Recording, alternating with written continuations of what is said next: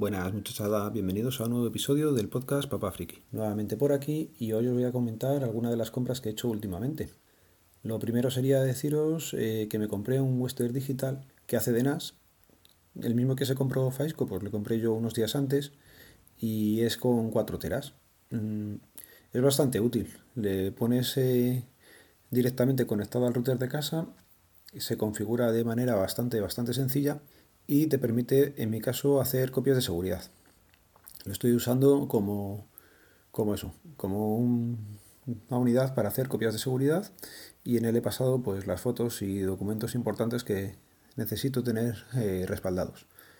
A ver, cosas buenas que tiene, pues eso, la capacidad y el precio. El precio fueron 89 euros y, y es que está genial. A ese precio no, no puedes ponerle ninguna pega, pero se las tenemos que poner.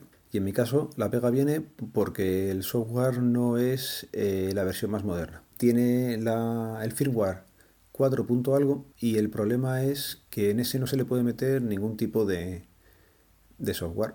Hasta la versión 2, por lo visto, sí se puede meter software de terceros, pero en este ya no.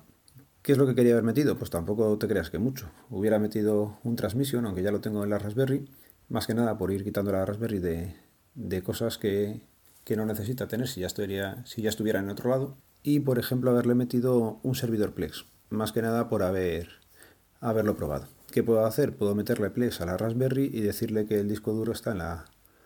O sea, que las películas están en el disco duro del NAS. Así que son cosas que iré probando. He estado buscando también por internet diferentes foros a ver si alguien le había metido mano y si se puede meter mano. Pero ya teniendo todas las cosas metidas, te da un poco de pereza el, el meterte a la faena. Se supone que se tiene que borrar todo y que te lo puedas cargar. Una cosa que acabas de comprar normalmente es como con los móviles. Hay gente que al principio ya les mete mano y cambia ROMs y no tiene problemas. Yo de momento estando en garantía casi prefiero no tocatear mucho y ya si eso más adelante pues se le meterá mano. Otra cosa que le he visto al NAS que no me acaba de convencer del todo es que siempre está encendido. Me explico. aunque tiene un método de, ahorro de energía, yo siempre que me acerco donde lo tengo, que es detrás de la tele, porque si no Laura me mata y no quiere ver más cacharros por medio, siempre está sonando. Mira, es más, me voy a acercar ahora que estoy grabando en el salón, antes de que se levanten los niños. Uy, perdonar el ruido. Y voy a meter el móvil justo al lado de, del NAS, a ver si se escucha.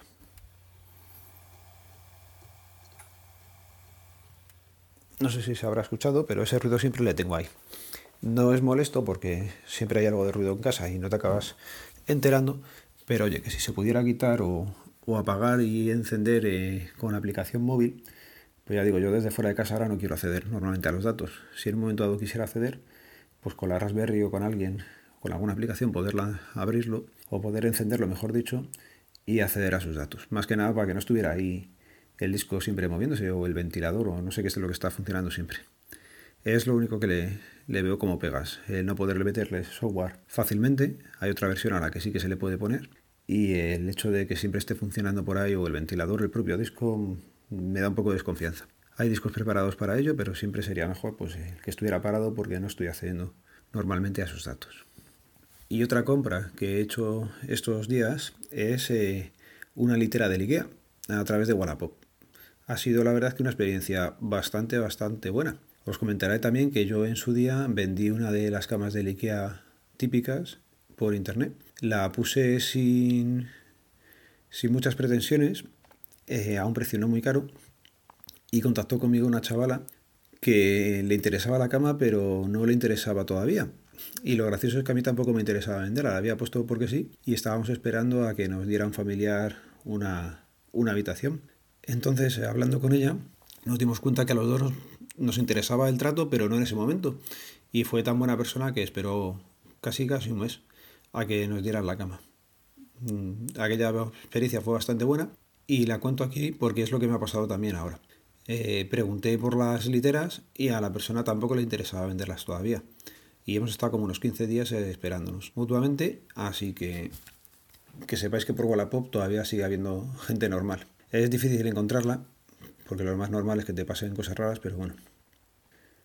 Y quería comentar también que a través de esta compra eh, conocí a Juan Ángel del podcast Descargas de mi mente y La Guardilla Geek.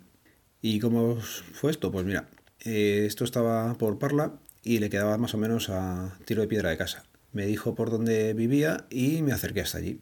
No estuvimos mucho tiempo juntos porque como había estado desmontando la litera en casa de la mujer esta, pues ya iba algo cansado y se me hizo un poco tarde. Pero bueno, pude conocerle a él y a sus peques, que eran un encanto, lo que pasa que son peques. Y estaban ahí un poco revoltosos ese día. Si hubiera llevado yo a los míos, pues hubiera sido más sencillo seguramente. Pero bueno, por lo menos le he desvirtualizado y mira, es lo bueno que tiene esto, lo he dicho siempre, que ahora ya casi te vayas por donde te vayas, va a haber algún podcaster por aquella zona y se puede quedar con él. De momento no voy a alargarlo mucho más. Este va a ser un podcast pequeñito, solamente para decir eso, que las compras por, por Wallapop a veces funcionan bien, otras no tanto. Por cierto, yo no sé qué manía tiene la gente de escribirme de madrugada. Tengo puestas las camas ahora de los niños en venta y la gente me escribe a unas horas intempestivas. Imagino que es que porque están trabajando, pero leche, yo te contesto y es que luego ya no contesta ninguno. Súper raro. Pero bueno.